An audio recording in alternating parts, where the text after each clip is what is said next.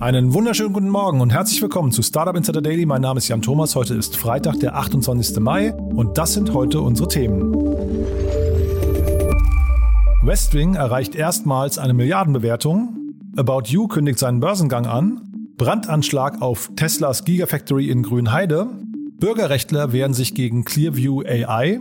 Und Begriffe wie Blockchain, Kryptowährung und Quantencomputing sind einem großen Teil der deutschen Bevölkerung leider noch unbekannt. Bei uns heute zu Gast im Rahmen der Reihe Investments und Exits ist Ines Streimelweger von Creandum. Wir haben zwei richtig coole Themen besprochen. Ich freue mich ja immer, wenn wir über neue Geschäftsmodelle sprechen, die wir hierzulande noch nicht so kennen. Da hat sich Ines auf jeden Fall zwei richtig coole Themen ausgesucht. Zwei internationale Sachen. Wie gesagt, ich kannte sie nicht, von daher seid gespannt. Das Ganze gleich nach den Nachrichten mit Anna Dressel, die wie immer nach den Verbraucherhinweisen und die kommen wie immer jetzt.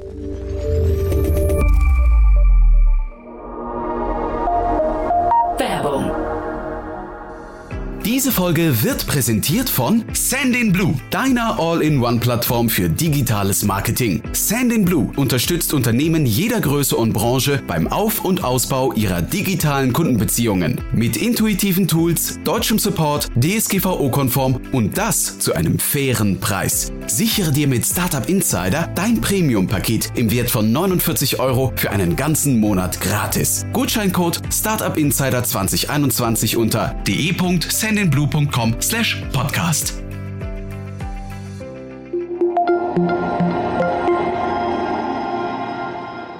Startup Insider Daily. Nachrichten. About You kündigt Börsengang an. Er gilt als einer der meist erwarteten Börsengänge des Jahres, zumindest in Deutschland. Die Otto-Tochter About You hat am Donnerstag angekündigt, bis spätestens Ende Juni an die Börse gehen zu wollen. Geplant sei eine Mischung aus neu geschaffenen Aktien aus einer Kapitalerhöhung sowie Aktien von bestehenden Aktionären sowie eine Privatplatzierung. Dabei strebt About You einen Bruttoerlös von mindestens 600 Millionen Euro aus der Privatplatzierung neu geschaffener Aktien an. Die Ankündigung ist ein wichtiger Schritt hin zur Verwirklichung unserer Vision, die führende globale Modeplattform zu werden, erklärt Mitgründer Tarek Müller. Das Unternehmen gehört zu den am schnellsten wachsenden Modeplattformen in Europa und ist mittlerweile in 23 Märkten aktiv. Im letzten Geschäftsjahr lag der Nettoumsatz bei 1,17 Milliarden Euro und damit 57 Prozent über dem Vorjahr. Handelsplatz der Aktien ist Frankfurt. Der Broker mit Flatrate von Scalable Capital. Unbegrenzt handeln und nur einmal bezahlen. Globale Aktien traden und über 1300 ETFs besparen. Nur 2,99 Euro im Monat als App und im Web. Jetzt loslegen auf scalable.capital. Scalable Capital kündigt Ausbau von Brokerage-Geschäft an. Scalable Capital, der Robo-Advisor mit automatisierter Vermögensverwaltung, kündigt eine Erweiterung seines Produktportfolios an und wird künftig neben Tages- und Festgeldangeboten und Brokerage für ETFs und Aktien auch den Handel mit Derivaten und Kryptowährungen anbieten. Scalable Mitgründer und CEO Erik Potzowait kündigte einen massiven Ausbau der beiden Geschäftsschwerpunkte Online-Brokerage und digitale Vermögensverwaltung an. Im Gespräch mit dem Handelsblatt kündigte er an, das in beiden Sparten gemanagte Vermögen in fünf Jahren von heute 4 auf 50 bis 100 Milliarden Euro auszubauen. In diesem Kontext vermeldet das Unternehmen auch eine Schlüsselpersonalie. Im Juni startet der ehemalige langjährige Goldman Sachs Manager Dirk Urmoneit als Chefstratege, CSO und Geschäftsführer. Wir brauchen keine Autos und schon gar keine neuen Autos die wieder die Straßen verstopfen. Und dazu werden 90 Hektar Wald gerodet. Naja, und jeden Tag nahezu 10 Millionen Liter Wasser verbraucht. Brandanschlag auf Teslas Gigafactory. In der Nacht zum Mittwoch wurde auf das Tesla-Werk in Brandenburg ein Brandanschlag verübt. Wie das Online-Magazin Golem berichtet, hat sich die sogenannte Vulkangruppe über die Website indiemedia.org zu dem Anschlag bekannt. Die Täter gaben an, dass sie die Stromversorgung der Baustelle in Grünheide unterbrochen hätten, indem sie überirdische Hochspannungskabel angezündet haben. Es sei bisher jedoch nicht möglich gewesen, die Authentizität des Bekennerbriefs zu prüfen. Die Gruppe habe Tesla in dem Schreiben unter anderem vorgeworfen, dass der E-Autobauer weder grün noch ökologisch oder sozial sei. Elon Musk selbst scheint ebenfalls die Wut der Vulkangruppe auf sich gezogen zu haben, denn ihm werfen die vermeintlichen Brandstifter vor, er habe, Zitat, patriarchale Allmachtsfantasien. In Kooperation mit der Polizeidirektion Ost ermittelt nun die Kriminalpolizei.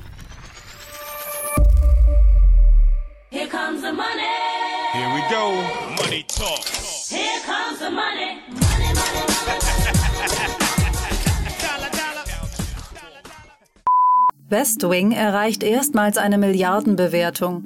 Nach einem scheinbar gelungenen Kapitalmarkttag und der parallelen Ankündigung des Börsengangs von Made.com hat Westwing, ein Online-Anbieter für Interior und Möbel, erstmals eine Börsenbewertung von über einer Milliarde Euro erreicht. Damit zählt Westwing zu den insgesamt acht E-Commerce-Unternehmen, die aus Deutschland stammen bzw. an deutschen Börsen notiert sind und mit mindestens einer Milliarde Euro bewertet werden. Die Plätze vor Westwing belegen unter anderem Zoo Plus, Shop Apotheke, HelloFresh und Zalando. Die Spitze krönt Delivery Hero mit 27,5 Milliarden Euro. Im Möbelsegment liegt Westwing international auf Platz 3 hinter Wayfair und BHG. Deutschland mit Kenntnismangel bei digitalen Fachbegriffen. Eine repräsentative Studie anlässlich des zweiten bundesweiten Digitaltags deckt die digitale Unwissenheit hierzulande auf. Zwar werden die vollständigen Ergebnisse erst am 14. Juni veröffentlicht, jedoch gab die Initiative Digital für alle einen ersten Einblick. So haben lediglich 48 Prozent der befragten Personen den Begriff Blockchain bislang gehört.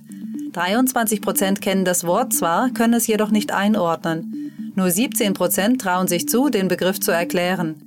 Ebenfalls unsicher zeigten sich die Befragten bei den Begriffen Kryptowährung 45 Prozent, Quantencomputer 43 Prozent, Big Data 41 Prozent und Virtual Reality 40 Prozent. Im Mainstream angekommen sind dafür die Begriffe Rechenzentrum 80 Prozent, Apps 76 Prozent, 5G 67 Prozent und Cookies 63 Prozent. Der bundesweite Digitaltag findet am 18. Juni zum zweiten Mal statt und soll helfen, Digitalisierung verständlicher zu machen. Derzeit sind über 700 Veranstaltungen geplant.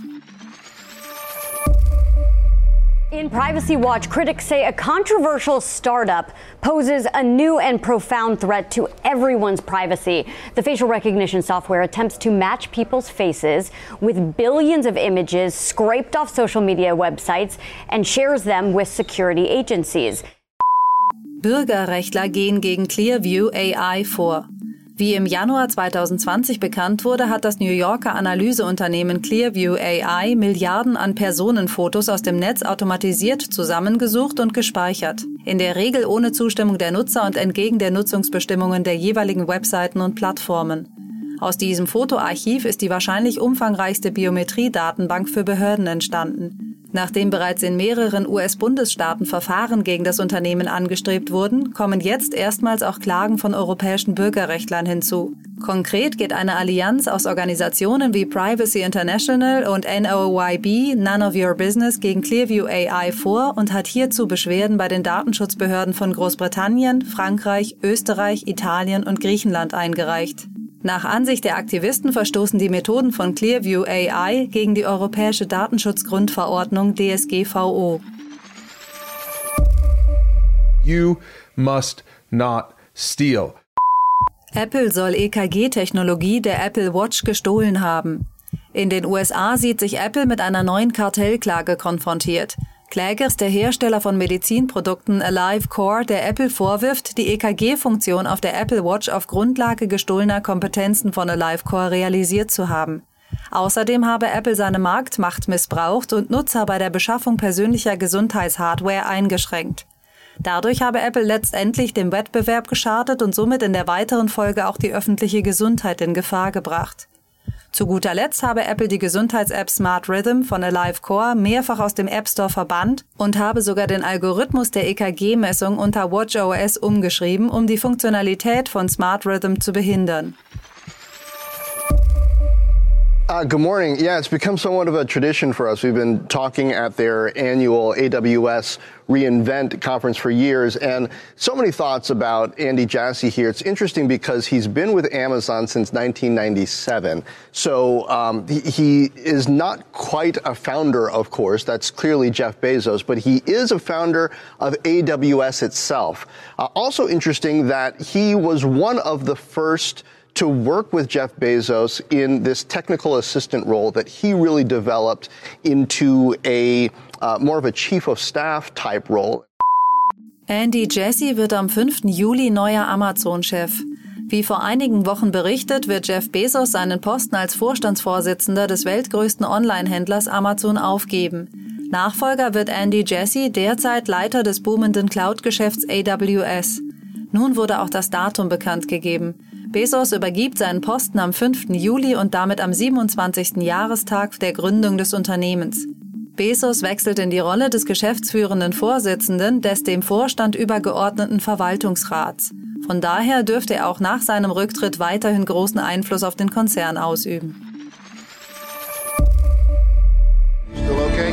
Roger, Jimmy. Right on the hunt. We got a security problem here. Ellie, are you sure? Yeah, this guy. He shouldn't be there. I know him. Jerry, execute the rapid shutdown sequence. Security, move the emergency response team into position one. Mögliches Datenleck bei Klarna. Bei dem schwedischen Zahlungsdienstleister Klarna scheint es zu einem massiven Datenleck gekommen zu sein. Nutzerinnen und Nutzer berichteten auf Twitter, dass es ihnen zeitweise möglich gewesen sei, auf persönliche Daten, Banknummern und hinterlegte Adressen dritter Accounts zugreifen zu können. Klarna reagiert bisher verhalten. Man entschuldige sich für die Unannehmlichkeiten, die durch Störungen im System zustande gekommen sein sollen. Bis die Problematik geklärt ist, sei der Login in der App vorerst nicht möglich. Twitter Spaces jetzt auch über das Web verfügbar. Twitters Clubhouse-Alternative Spaces ist ab sofort auch über die Website des Kurznachrichtendienstes verfügbar. Lediglich für die Veranstaltung eines eigenen Talks muss man nach wie vor die Twitter-App für iOS oder Android verwenden. Diese Funktion soll erst im Laufe des Jahres in die Web-Variante integriert werden. Voraussetzung zur Organisation eines eigenen Talks bleibt jedoch die Mindest-Follower-Anzahl von 600. Neben dem reinen Zuhören können sich die Nutzer über das Web-Interface auch Erinnerungen für anstehende Events einrichten. Außerdem soll es eine Transkriptionsfunktion geben. Uh, teachers, I guess, told me like crazy things can come true. Um, like, cause I, uh, he said like I didn't really think this would work. Um, because I, when I see the rocket lift off, I see like a thousand things that that could not work, and it's amazing when they do. Um, and I was really the, the, seeing the two boosters land synchronized, really just like the simulation. Um, I mean, it makes me think like you, really that could be quite a scalable approach. You know, you could imagine large numbers of those just coming in, landing, taking off, landing, doing many flights per day. Um, so it, I think gives me a lot of faith for our next architecture, the, the sort of the interplanetary uh, spaceship. Um, have different names for it, but BFR is kind of the code name, and I, it gives me confidence that BFR um, is really quite workable. Meilenstein für SpaceX. Grund zum Jubeln beim Weltraumunternehmen SpaceX. Mit der am Mittwochabend vom Cape Canaveral in Florida gestarteten SpaceX-Rakete vom Typ Falcon 9 konnten insgesamt 100 erfolgreiche Starts desselben Raketentyps in Folge verzeichnet werden. Die letzte Falcon 9 Rakete, die SpaceX im Flug verloren hatte, datiert auf Juni 2015. Damals war eine defekte Strebe verantwortlich für den Raketenabsturz. Mit 119 Starts, von denen 118 zumindest teilweise erfolgreich waren, liegt die Falcon 9 auf dem zweiten Platz der meistverwendeten Raketen. Häufiger im Einsatz ist nur Chinas Raketenfamilie Long March. Hier waren von den 371 Starts 360 zumindest teilweise erfolgreich. Und das waren die Startup Insider Daily Nachrichten von Freitag, dem 28. Mai. Nach einer kleinen Werbepause geht es weiter im Programm mit Investments und Exits. Aufruf an alle wachstumsstarken B2C-Startups. Bewerbt euch jetzt für den Seven Ventures Pitch Day 2021 und pitcht um 3 Millionen Euro Werbebudget bei Pro7 Sat1 und zusätzlich ein Produktionsbudget für euren eigenen TV-Spot. Alle Informationen und Bewerbungsformulare findet ihr unter www.sevenventures.de. Startup Insider Daily, Investments und Exits. Heute mit Enes Streimelweger von Creandum. Präsentiert von Beiten Burkhardt, euren Partnern von der ersten Beteiligungsrunde bis zum erfolgreichen Exit.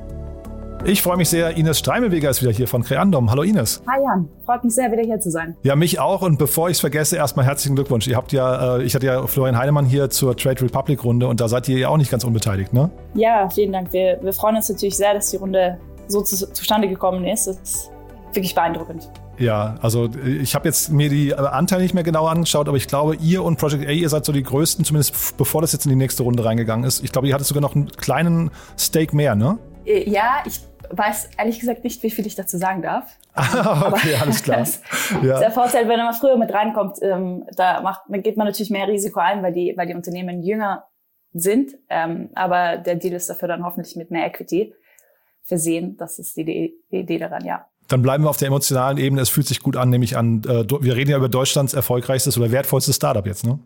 Ja, also auf jeden Fall eine große Ehre. Ich bin ja auch Board Observer da mit dabei sein zu dürfen. Und ich muss sagen, wirklich Hut ab zum Team. Die haben das wirklich professionell und wahnsinnig toll gemanagt und, und wirklich Tier One VCs an Bord gezogen. Und mit der Runde bin ich mir auch sicher, dass viel internationales Talent auch nach Berlin kommen wird und einfach der Standort als Ganzes enorm davon profitieren wird. Ich habe den Florian Heinemann leider vergessen zu fragen, was, also wie geht's denn weiter mit Trade Republic? Wo kann das mal, also wie groß kann sowas mal werden?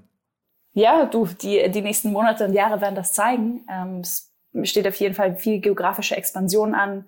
Krypto wird demnächst gelauncht. Und es wird dann sicher auch im Produktportfolio noch weitergehen. Okay, ich will dir jetzt auch nicht zu viel oder ich will, will zumindest nicht zu äh, indiskret werden. Ja, von daher, du hast ja zwei richtig coole Sachen mitgebracht, finde ich. Ähm, zwei Themen, die habe ich beide nicht auf dem Schirm gehabt, beziehungsweise als, als Geschäftsmodelle. Sie kommen ja beide aus dem Ausland. Ähm, und damit übergehe ich mal an dich. Wir sprechen wahrscheinlich zuerst über Wayflyer, ne? Ja, sehr gerne. Als äh, erstes Thema habe ich mir Wayfly rausgesucht. Die haben ihre Series A von 76 Millionen Dollar bekannt gegeben. Äh, ja, Wahnsinn.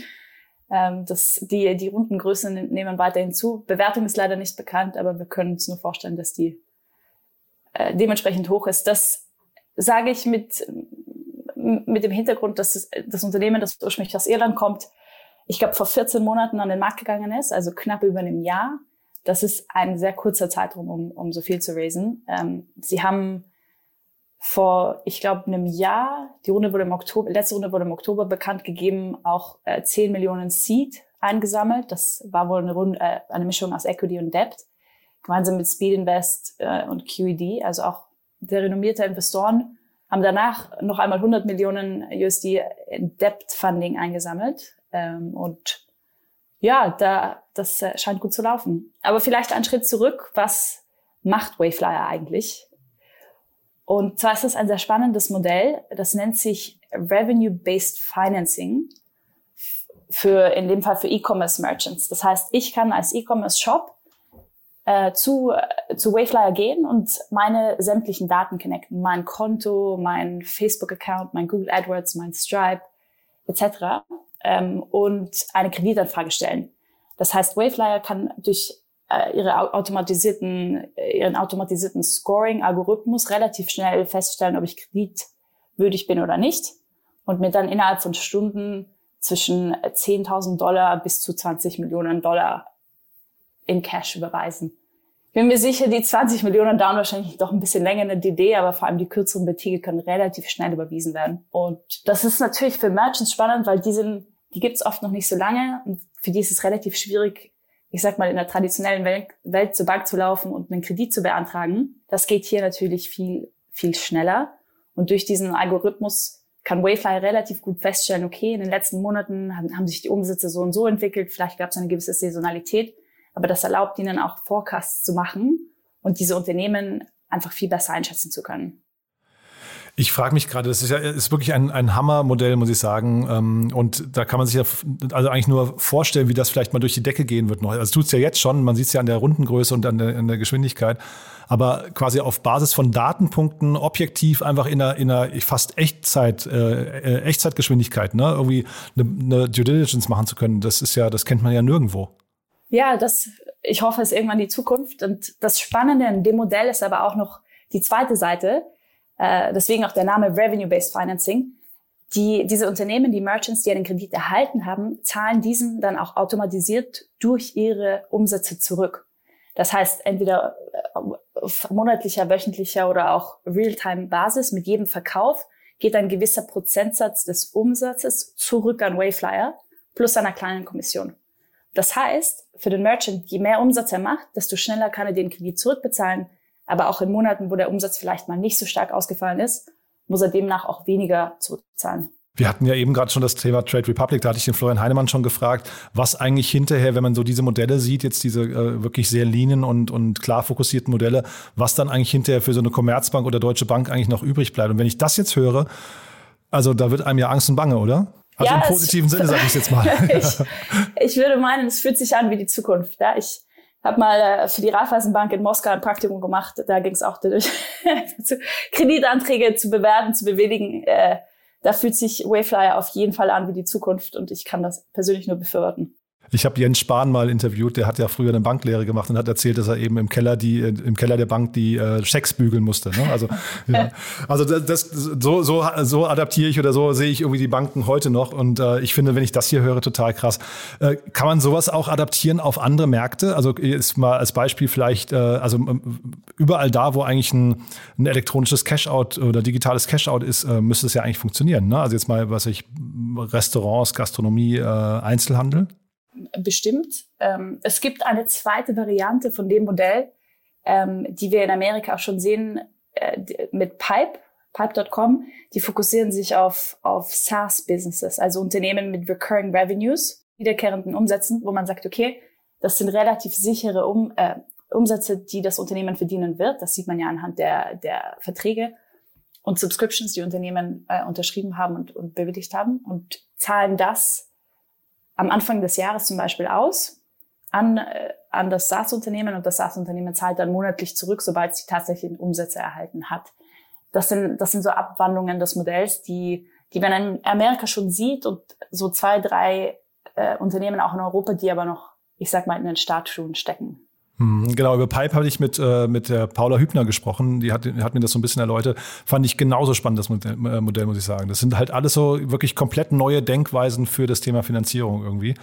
Ähm, Jetzt, jetzt hier die Frage nochmal vielleicht zu diesem, wir haben ja diesen ganzen Trasio-Bereich gerade. Ist das hinterher so ein Segment, den die vielleicht wieder von Trasio wegnehmen oder kann sich sowas hier auch weiterentwickeln? Weil ich, ich kann mir auch vorstellen, dass es gibt vielleicht viele Amazon-Händler, die sagen, ich will eigentlich nicht verkaufen, ja, und jetzt suche ich mir eher so Module drumherum, die quasi Trasio ersetzen könnten. Wäre das hier so ein Modul? Ähm, also vielleicht, vielleicht ganz kurz für die, die Hörer, diese Phrasio-Modelle oder Fulfilled by Amazon-Modelle, in denen wir in Europa ja auch viele sehen, da geht es ja darum, einzelne Amazon-Händler zusammenzukaufen und diese in der Summe dann dadurch gewisse Synergien herzustellen, zu sagen, wir können Logistik, Fulfillment, Brand etc. Äh, besser aufbauen, schneller aufbauen, günstiger aufbauen und dadurch Umsätze steigen. Äh, so ein Phrasio kann sicher auch gewisse Finanzierungsmodelle anbieten. Ich, äh, ich glaube aber, boah, schwer zu sagen, ja, ich glaube, dass für ein Wayflyer die, die Amazon Merchants auf jeden Fall Core Usergruppe oder Zielgruppe sind. Ähm, und durch Wayflyer können diese, diese Merchants natürlich, es ist ja auch Wachstumsfinanzierung, also schneller wachsen, weil diese, weil das Geld soll ja in Umsatz, in Marketing, in, in Inventar fließen sorry, nicht in Umsatz, aber in Marketing und Inventar. Und dadurch können sie schneller wachsen. Vielleicht äh, können sie dadurch dann auch länger unabhängig bleiben. Gut, gut möglich. Na genau, ich würde halt eben sagen, was so der größte Painpunkt ist ja wahrscheinlich eigentlich für so einen Händler, dass er sagt, ich will eigentlich schneller wachsen. Und das ist wahrscheinlich auch so das größte Versprechen, was so ein Trasio geben kann. Und das hätte man ja hiermit vielleicht schon so ein bisschen abgedeckt, ne? Ja, schneller wachsen. Ich glaube, das Frasio-Versprechen ist auch, hey, wir machen dir einen guten Deal, wir kaufen dir dein Unternehmen ab, du bekommst eine nette Cash-Summe und dann genau, Schauen wir weiter. Danach die Südsee, ne? Ja. Eine Sache, die, die ich bei Wayflyer vielleicht noch ganz kurz auch interessant finde, ist dieser automatisierte äh, also die, die stellen Merchants auch Marketing Analytics zur Verfügung. Das heißt, man kann seine diversen Konten verbinden. Wayflyer sagt dann, schau, anhand von diesen Daten, anhand von deinem CAC etc., ähm, gibt es gewisse Dinge, die wir dir empfehlen können, die du besser machen kannst. Und das ist ein gewisser Hook, den ähm, manche der Konkurrenten noch nicht so stark ausgespielt haben. Also es, es gibt ja zum Beispiel auch Clearbank, in, die kommen ursprünglich aus Kanada, die haben schon knapp 500 Millionen US-Dollar geraced. Uncapped aus UK hat, ich glaube, auch letzte Woche ihre Follow-on-Funding äh, mit Lexter im Lead announced. Die haben auch mittlerweile, ich glaube, 120, wenn nicht sogar schon 200 Millionen US-Dollar eingesammelt.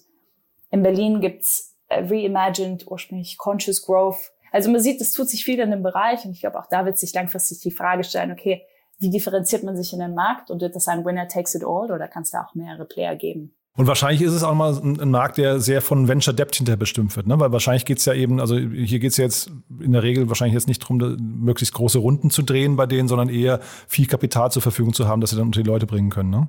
Ganz genau. Also einerseits genug Kapital zur Verfügung haben und B zu guten Konditionen, weil sich das auf, am Ende natürlich auf die Marge der, der Wayflyers und Co. da draußen auswirkt. Und dann hast du noch ein anderes cooles Thema mitgebracht, finde ich. Ähm, ist auch, ja, also wie gesagt, kannte ich auch nicht. Äh, von daher erzähl mal, was das ist. Genau, ich habe mir noch Paired App rausgesucht. Das äh, ist ein Unternehmen aus, aus London, die äh, ihre 2,9 Millionen Seed-Runde announced haben.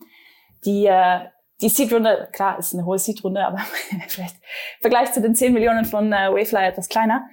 Ähm, aber deshalb sehr spannend, äh, finde ich persönlich, weil wir im letzten Jahr mit, mit äh, Remote Work, mit Covid, mit vor allem viel mit Einsamkeit ähm, auch eine ganze Welle an sogenannten äh, Well-Being Apps und Companies gesehen haben. Und da passt für mich Paired auch sehr gut rein. So, was macht Paired? Paired bietet Online-Therapie oder App-basierte Therapie für, für ähm, Beziehungen an. Äh, das heißt, man lädt die App runter und es gibt einfach gewisse Fragen oder tägliche Konversationsstarter, die helfen sollen, die Beziehung langfristig zu verbessern. Da gibt's wohl auch diverse Studien, die begeben, ähm, dass wenn man die App fleißig nutzt, es tatsächlich zu, zu besseren Beziehungen führen soll. Frag mich jetzt nicht genau, wie das, wie nee, das Ich habe nur gesehen, haben, die Studie kommt von denen selbst. Ne? Die ist zwar unabhängig, aber wurde von ihnen in Auftrag gegeben. Muss man vielleicht trotzdem noch mal ein kleines Fragezeichen dran machen? Ja, auf, auf jeden Fall. Ich persönlich bin ja ein, ein großer Verfechter der These, dass 99 Prozent der Probleme dieser Welt gelöst werden könnten, wenn die Leute einfach miteinander sprechen würden. In Beziehungen so, ist glaube ich aber generell im, im Leben so. Ähm, aber ich finde es äh, vielleicht äh, wenn man einen Schritt zurücknimmt, deshalb interessant, weil, weil wir viel sehen in Online-Therapie, Gruppentherapie, wenn es um Jugendliche geht, wenn es um Beziehungen geht, wenn es um Angestellte geht, von Videotherapie zu anonymer Therapie zu App zu irgendwelchen Nudges im Alltag, die, die den Leuten einfach helfen sollen. Und vor allem in diesem, ich sag jetzt mal Beziehungsvertical, ich weiß nicht, ob es das gibt, aber es ist ja man hat ja und sieht immer noch viel im ganzen Dating-Bereich. Ja, also klar, Tinder, wir hatten den IPO von Bumble, es gibt Hinge und wie sie nicht alle heißen, zu Schmooze, von der habe ich heute das erste Mal gelesen, dass eine Dating-App basierend auf Memes. Das heißt, man erstellt sich ein Profil und schickt sich dann Memes und findet dann hoffentlich so okay. durch Humor die richtigen Personen Aha. oder die Person, sollte ich sagen. ähm, bis zu, dann letztes Jahr gab es ja auch diese ganzen äh, Apps für erotische Stories, vor allem für Frauen, also Fantasy zum Beispiel, Fairly aus UK. Das sind ja alles Unternehmen, die in sehr kurzer Zeit vor allem sehr starke Traction gezeigt haben. Ich glaube, viele VCs sind ein bisschen vorsichtig, weil sie sagen, hm, geht das zu nah an, an Pornografie oder ist das Emanzipation der User? Also kann man unterschiedlich auslegen. Ähm, zu Sex Education und dann wirklich auch noch zu Beziehungstherapie, also Blue Heart ist aus UK noch ein Unternehmen, das kam aus Entler, ähm, das wiederum so ein Inkubationsprogramm ist, ähnlich wie Entrepreneur First. Ähm, also so, long story short, die Message hier ist einfach, wir haben wahnsinnig viel gesehen im Early Stage Bereich an, an Companies, die versuchen, emotional Wellbeing, mental Wellbeing irgendwie anzugehen und, und das Thema Loneliness und Einsamkeit zu bekämpfen. Und das finde ich persönlich sehr positiv wie, wie weit diese Unternehmen kommen werden, wie groß das werden kann, wie langfristig die Leute dann dabei bleiben. Ich glaube, das steht alles noch ein bisschen in den Sternen. Es ist aber richtig, ähm, das ist keine Paartherapie in dem Sinne, ne? weil ich war jetzt kurz auf der Webseite, habe mal versucht rauszubekommen, was das auch kostet im Monat. Es ist aber, glaube ich, keine Paartherapie und das wäre dann unter Umständen vielleicht ein Modul, was man dran docken könnte, wenn man vielleicht den, den Umsatz pro Monat auch erhöhen möchte. Ne? Ganz genau. Ich könnte mir gut vorstellen, äh, dass das Team einfach mit einer Monthly Subscription für die App startet. Also ganz klassisch, wie wir das auch von Spotify und Co. kennen. Äh, und, und dann später vielleicht durch, durch tatsächliche Therapie, durch Video-Sessions mit Experten das ausbauen könnte. Ich habe gesehen, da, also die haben ganz populäre äh, Business Angels mit an Bord. Ne? Da ist zum einen der Gründer von Wise oder TransferWise mit dabei und dann eben auch die Gründer von Runtastic. Das finde ich total cool. Genau, da können Sie sich bestimmt viel abschauen, Insights, äh, Insights sich von den, äh, von den Angels auch holen, ja. Super.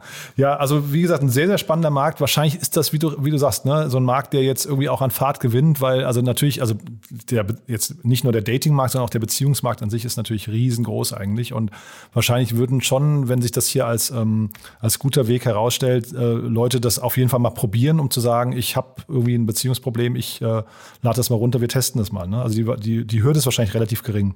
Ganz genau. Ich glaube, die Helmschwelle für, für Themen, die sonst vielleicht eher unangenehm sind, ist da relativ niedrig. Und vor allem, wenn das eine App ist, die sich beide Partner runterladen und die gewisse Nudges sendet und sagt, hey, wie geht's dir heute? Wie fühlst du dich? Welche Themen sind dir wichtig? Ist es wahrscheinlich für viele leichter, schnell in einer App mal zu sagen, hm, hier, ich, äh, ich, mein Emoji auf der Skala von eins bis zehn sitzt heute bei sieben, morgen bei drei. Okay, dann ist es schon mal leichter darüber zu sprechen, weil man sagen kann, mhm. okay, es gibt tatsächlich etwas, worüber wir sprechen sollten.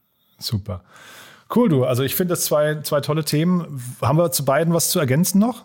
Puh, also beide Themen sind sehr unterschiedlich. Ich, ich bin bei beiden sehr gespannt, wie sich der Markt entwickeln wird. Vielleicht äh, zum Thema Financing und auch zum, zum Thema, äh, Thema Dating, finde ich, sieht man sehr schön, wie, wie die Digitalisierung doch die alte Welt verändert und wir irgendwann hoffentlich nicht mehr in die Bank für die alle laufen müssen, um einen Kredit zu beantragen. Ähm, und andererseits auch äh, durch Paartherapie online und durch Apps unsere Beziehungen aufbessern können, ohne äh, Therapeuten aufsuchen zu müssen, die ja doch teuer sind und wahrscheinlich zeitlich nicht so flexibel. Und da sag noch mal ein kurzes Wort zu Creandum. Wir haben ja gerade schon im Rahmen von Trade Republic zu euch gesprochen, äh, über euch gesprochen. Das hier werden also auch Themen, die äh, für euch zum Beispiel in Frage kommen würden. Oder, oder wo liegt euer Fokus? Klar, ähm, auf jeden Fall. Also Creandum ist ein europäischer VC. Wir konzentrieren uns auf Seed und Series A und sind dabei sehr agnostisch. Das heißt, B2B, B2C von Fintech zu Consumer, Health, InsurTech, SME-Tools ist da eigentlich alles mit dabei. Die, die Hauptfragen, die wir uns stellen, ähm, also ist auf jeden Fall Fokus auf Software und dann sind das Unternehmen, die wirklich, wir nennen das immer uncapped Business Opportunities verfolgen, also wirklich in große Märkte reingehen und da am besten äh, wirklich den Status quo verändern wollen, wie, wie Dinge heute gemacht werden. Ines, ganz, ganz großartig. Dann vielen Dank, dass du wieder hier warst und äh, ja, freue ich mich auf in zwei Wochen oder in den vier Wochen. Entschuldige, in zwei Wochen ist dein Kollege Peter ja hier. Ganz genau. Vielen Dank dir, Jan, und bis bald. Dieser Beitrag wurde präsentiert von Beiten Burkhardt, den Venture Capital Experten. Maßgeschneiderte Beratung von der Gründung bis zum Exit. Startup Insider Daily der tägliche Nachrichtenpodcast der deutschen Startup-Szene. Ja, das war's für heute. Damit sind wir durch, durch für diese Woche. Ich wünsche euch ein wunderschönes Wochenende. Vielen Dank nochmal an alle Beteiligten. Vielen Dank an Anna. Vielen Dank auch an Ines nochmal für die beiden tollen Finanzierungsrunden. Und natürlich euch vielen Dank fürs Zuhören. Wir hören uns am Montag wieder. Bis dahin, alles Gute. Ein schönes Wochenende. Ciao.